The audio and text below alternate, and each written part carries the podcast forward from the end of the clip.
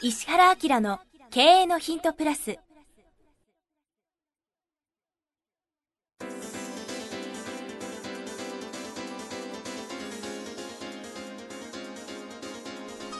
ポッドキャスト石原明の経営のヒントプラスは勝てるビジネスモデルや売れる仕組みの作り方。経営者や起業家が持っておくべき能力とその磨き方。リーダーの育成や強い組織の作り方などについて経営コンサルタントの石原明がリスナーの皆様からのご質問に直接お答えする形でお伝えしていく番組です。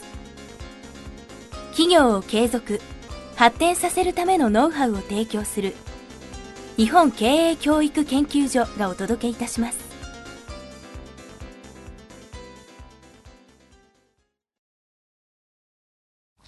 皆さんこんにちは。番組インタビュアーの早川洋平です。石原明の経営のヒントプラス。今日は第110回お届けします。石原さんよろしくお願いします、はい、よろしくお願いします。さあ今日もですね30代技術職の方からいただいてます。はい。えいつも楽しいポッドキャストありがとうございます。え30回繰り返し聞いております。あ偉いな皆さん本当愚直に守ってますね。これね絶対そういう人がいても最近そのうちの顧問先でもその会社を挙げて聞いてくれる会社と社長さんだけとかね幹部の人だけが聞いてる会社だとね、会社のね成長速度とかなんか全体の勢いが変わるんだよね。いやそうでしょうね。ん。それでね、まあ、コンサルもいろんな形で受けるときにもう僕のもし僕のコンサルを受けるんだったらポッドキャスト必須ねっていうふうに、社員全体ね、それからその3%ぐらいのマニュアルとかは、はい。幹部で読んでもらった方がもう楽なんで、なんかそういうなんかしてくれるんだったらコンサルしますみたいなことにした方がいいのかなと思ったりするんだけどもともとね早川君がいろんなアドバイスしてくれてこれ始めたんだけど結局こう思考が変わるっていうのは、はい。大量のインプットね、そうですね、うん、大量のインプットでそこからそのインプットされたものが自然にこうアウトプットになるでしょ？だからこう30回とか、もう繰り返し繰り返し聞いて思考をこうなんか入れ替えちゃうっていうのはすごい楽なんじゃないかなと思うね。それ実際それってまあ石原さんが実際コンサル行く時もそうですけどその双方にとってもいいですよね。もう絶対先に知ってるから。あもう絶対。はい。あの情報の先出しになるし、多分彼なんかは聞いてるうちに、はい。自分がこう発する言葉が自分の中で変わってきたことに気づいてるはずなんだよね。変わりますね、まあ、前回の方もね石原先生のモノマネができるまでになるっていうもう自然となりますよね、はい、でもそそれって本当にすごいことだよねっていうさ、まあ、例えば何でもそうでも聞き流しっていうだけでもはい。かなり刺激がああると思うので、ぜひそういうふうにしてほしいよね。はい。ということで質問です。えー移動キャリアについて質問させてください。私は技術職でえー11年目です。5年間は電子機器関係、6年間は機械関係の先行開発技術者です。最近開発テーマが変わっても仕事の進め方は変わらないことを実感してしまい、えーその原因がテーマごとの視野の狭さを感じていることに気づきました。今回の震災から10年後も残る技術を企画したくなり技術企画ができる部署を希望しております円満に移動ができる方法はないでしょうか？現在受け入れ先の部長から現部署の部長へのアプローチをしてもらっていますがどうしても今の部署から出してもらえそうにありません。技術企画部署は全社統括部署であるため希望が叶っても当然今の部署との関わりも出てくるためできるだけお互いがハッピーな状態で円満移動ができることを希望しています。今の仕事が嫌なのではなく今よりもしたいことがあることを、えーそれぞれの部長は理解してもらっています今の状態でできることをやりたいので良きアドバイスをいただければと思います。ということで円満な退職ではなく円満な移動ですね。これあれなのかね？現在の仕事が嫌なのではなく今よりもしたいことがあることを各々の部長は理解してくれてるってことだよね。うんしてくれてるとは書いてますけどえね、ーこれでなんで移動できないのかっていうとなんかこの人優秀なんかな？そうですね。理解はしてくれてるけど確かに今の部署からどうしても出してもらえそうにありませんという、だよね解決策としてはさ、はい。物事の解決策のセオリーっていうのがあって今の次元ではい。解決できないという問題は次元を1個上に上げるっていうのは大体鉄則なんですよ。ああ次元を上げる。そうそうそう。例えば今目の前で起きてることっていうのは目の前では問題だけど1個次元を上げて上から見ると全然問題じゃないってみたいなことがあるわけね。はい。うん、だからそういうふうにその問題解決はその次元を変えてみるっていうのは結構名言ですね。鉄則なんですよ。うん、ということはこれ部長のレベルでやってるからいけなくて、はい。えー役員とか社長のレベルまで行けばいい,、はい。い、いわけだよね。でただその時に言い方とか話し方ってすごい難しいことになるでしょ。そうね。だから僕だったらどうするかっていうと会社がそんなに大きくなれなければ社長と仲良くなっちゃうけどね、ああそうかもう本当トップですしね、うん、もしくはこの部署の執行役員とか、はい。その部長の上ですよね、はい。そのその人と仲良くなっちゃって、うん。なんとなく自然にこいつの言うこと聞いたろうかみたいな、はい。なんかサポートしてくれるようはい。な方向に持ってっちゃうね。でその時にそのさ正論から言ったら絶対アウトだから、はい。社内でもぎくしゃくが起きるよね。そうですね。うん、だからそういう場合は人に好かれるにはこうしたらいいっていう方法があるんでそれをすればいいと思うんですけど、何だと思いますか？人に好かれるにはこうした方がいい。はい。早川君だったらどうする？この人と絶対仲良くなりたいと思ったらどうします？うん。相手に何か役立てる相手が、まあ、役立てる何かを、うん。まあまあ、提供するか相手が欲しいような何か情報とかこの人と付き合ったら面白いなと思ってもらえるような何かを、まあ考えるそうだよね、はい。でもその時もちろんそれってさ、はい。えっと、2番目とか3番目に重要なことなんだけど、一番最初何するかっていうとその人の情報を集めた方がいいんだよね。あその相手のですね。そう。あそうかそうですね。この間さちょっと前なんだけど高収益トップ3%クラブのさゲストにさビジネス講師者の細川さんっていうさ、はい。すっげえ面白い僕仲良しの社長がちょっと来てもらったんだよね。でテーマとしては何かっていうとコーチングを教えるんじゃなくてその細川さん自体がどういう感覚でビジネスしてるかというさとにかく喧嘩に強い経営の仕方をしてるわけよ。喧嘩に強い経営。そうそうそうそう。だから例えばみんなが目の前で何かしてる時に、はい。ここを押さえたら勝ちみたいなところをちゃんと押さえに行くわけよ、はい。でねその あの細川さんって西武セゾン生命ですっごい成績上げて支社長行って開発部長になった人なんだけどすげえ面白いこと言っててとにかく自分はサラリーマンの時には社長にしか関心がなかったそううん。ね、で先ほどの間の中間の役職者なんか一個も見てなかったと。うん。ね、で社長にしか注目してなかったから、はい。あのここ面白いんだけど社長がどんな本を好きで、はい。どんな食べ物が好きでどういうものを見たり聞いたりしてるかは全部リサーチしたっつって。なるほどね。こうおかしいでしょ、はい。でたまたまタクシーで乗りられた時に社長が気に入ってる本を「はい。社長この間僕この本読んだんだけどすごくいいですね」って言ったら「おお細川君君もその本好きか」とか言ってですねすごい仲良くなって、はい。思うところに移動できたって言った。よ。シンプルですけどなかなかそれそこまで本当徹底的にやってる人いないですよねきっと、うん、ですごい面白かったのはあの北海道支社でに行ってすごい成績上げて支社長になったんですよ。はい。でやっぱり長いこと支社にいたから、まあ、マンネリ化もするということで、会社側がどっか転勤をそろそろ転勤だって言ったらさ、はい。この人とか仲いいからじゃあ自分の行きたいところ転勤にさせてくれっつってさ、で選んだとこが基準があって、はい。その基準は何かっていうと当時のセゾン生命が一番成績悪くて、はい。ただマーケットとしては可能性がすごい強いとこ。そこを生かしてくれっつって。この人喧嘩大好きだからどこ行ったら自分が勝てるかっていうの勝てる喧嘩しかしませんっていう人なんだけどさ、ね、そしたらとにかくそのマーケットはいいんだけどボボコボコにそのセゾン生命が弱かったのはい。が福岡だったんだって、はいそしたら僕普通にやったんだけど対前年比400%でしたけど おかしくない？普通で400%そう。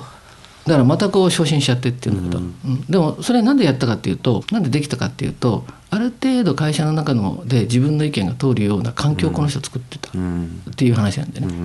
うんうん。ってことはこの人多分真面目な人だから、はい。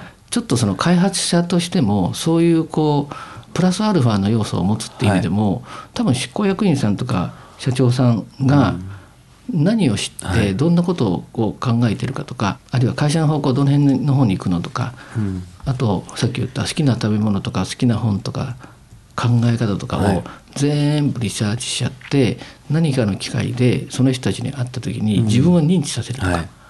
うん、でそれで認知させて向こうから聞いてくれれば、はこっちの意見言えるでしょ、うんさっき言ったほら言い方は微妙だよねっていうのはこっちから物言っちゃうとなんだこいつってなるし、正論でも聞かれにくいんですようん。組織の中では。ところが役職者の上の方特に社長さんなんかが意見求められてそんでもってこっちが言ったことに関してはすっごく通りやすいの、うん。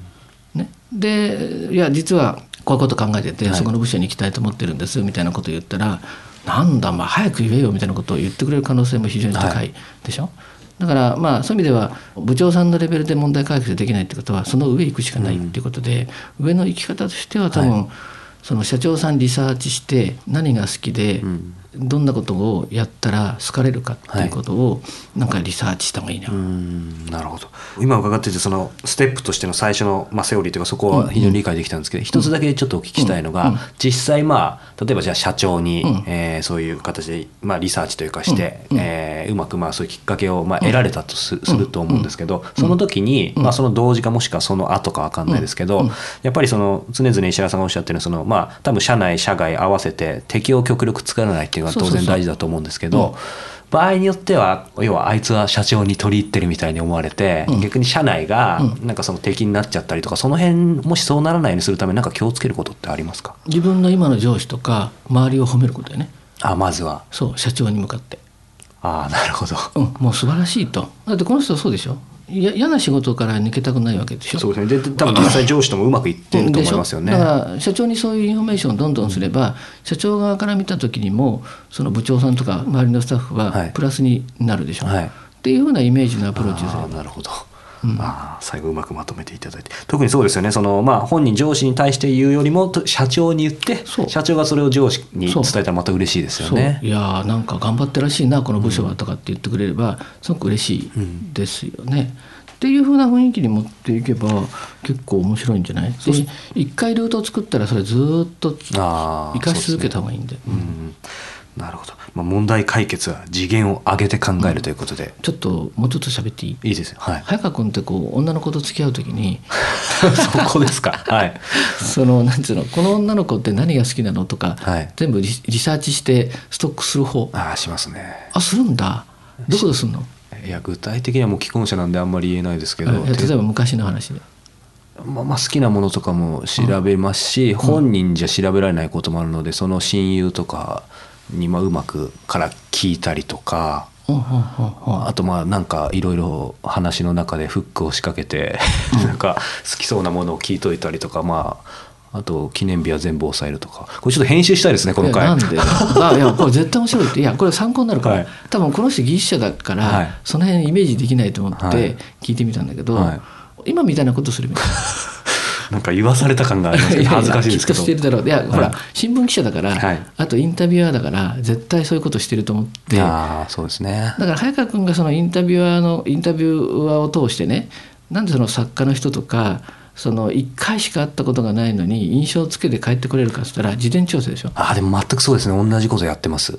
でしょ、はい、だそれをさ彼が社長にしたら今面白いこと言ったじゃん、はい、社長と直接じゃなくて周りの人からも情報を得るとかさあのフックを仕掛けるの？どうすんの？いやなななんか直接例えばどっか行きたいっていうのを聞いたら面白くないし、うん、なんか発言が濁っとる。なんかいじられそうですね、はい、リスナーの方から。はい。ななんていうんですかね。そのどこに行きたいかのなんか種を常にちょっと抽象的ですけどまいておいてまあなんかその種を自分の中で持ち帰って合わせてあきっとこれが多分好きだろうなみたいな、そういうのをで人ってさ、はい、ほとんどが自分中心で生きてるから相手に本当に興味を持ってその人のことをこう考えてくれるような人がいたら一番好きになるから。ねそうですね。僕の顧問先でもすごく面白い人がいて結婚しようと思う相手に関してはね全部聞くらしいよ。お父さんの誕生日まで全部知ってるって、はい、で翌年のお父さんの誕生日の1週間ぐらい前にこれお父さんの渡してとって渡すらしいよ。あでも僕も全く同じですね。嘘。全部その家族の入れててで、まあ、いつものパターンで Google カレンダーに毎年の予定に入れてその何日前にリマインドするみたいな。これちょっと明かしすぎですかね。それはまあ家族だったりお客さんだったりみんなやってますね。すごいな。で本人にやっぱり聞けない時もあるのでその周りにいる人に聞いた方がまあ一番いいみたいな。なるほど。面白いね、ということで、えー、はい、問題解決は次元を上げるということで、はい、このポイントを忘れなくい。ただければと思います、はい、よろしくお願いします。はいありがとうございました。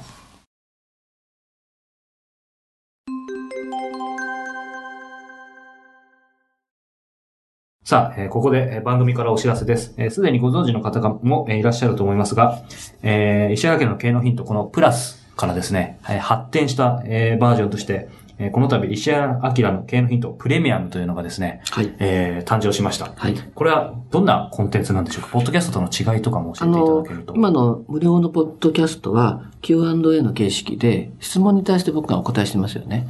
で、まあ、ずっとこういうことをやっていきながら、まあ、あの、2年弱やってるでしょ？そうですねそうすると、その、読者の方から Q&A とっても面白いんですけど、先生が本来何考えているかみたいなことをまとめて聞きたいですっていうことを言われるようになったんですよ。で、それは、あ、確かにそういえば、あの、読者の方に、こういうことをもう基本的に知っといたからいいよねっていうようなことで、経営的なこととか、マーケティングみたいなこととか、あるいは人生をどういうふうにするかとか、うん。自分が成長するかみたいな、そういうコンテンツで、ここすごく重要だから前にしといてくださいね、みたいなことをお話ししようと思って、有料版作ったんですね。うん。なので、時間も40分ぐらい、メインのコンテンツを作ってお話ししてますし、プラスアルファで、あの、非常に面白い、僕はコンサルなんで、こういう切り口でビジネスやってますよっていう企業を、まあ、10分ぐらい紹介して、はい。それから、あの、本はやっぱりすごく有効じゃないですか。で、この本読んでっていうのも、最近流行してる本だけじゃなくて、あの、これ非常に役に立つから、ちょっと絶版になってるけど、探して読んでみてくれるみたいなことも含めて、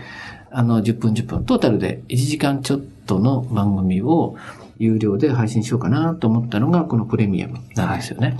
そうですね。このプレミアム、毎月1回発売しています。本当に、このメインテーマ、注目の企業、ビジネスモデル、トレンド紹介、そして今月の一冊ということでですね、え盛りだくさんなんですけども、あの、早川君と Q&A みたいな形で聞きやすくね、構成してもらってやりますから、無料版聞いてる人はすごく楽しく聞けると思いますね。はい。ぜひ、えー石原明 .com の方にですね、えーこのプレミアムのページありますので、えーご興味がある方はご覧になっていただければと思います。はい。これ倍速とかもついてそうなんです。るんですね。倍速もついてますし、えー年間購読をえーしていただいた方にはですね、このシークレットライブを、はい。はい、ご招待させていただきますので、そうですねはい、はいぜひ皆さんお聞きいただければというふうに思います。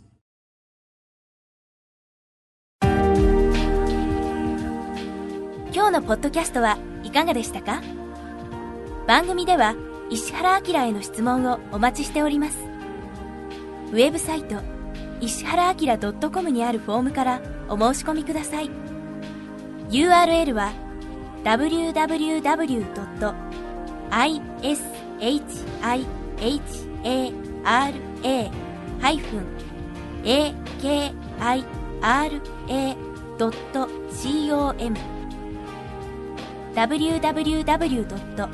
石原 -akira.com です。それではまたお耳にかかりましょう。ごきげんよう。さようなら。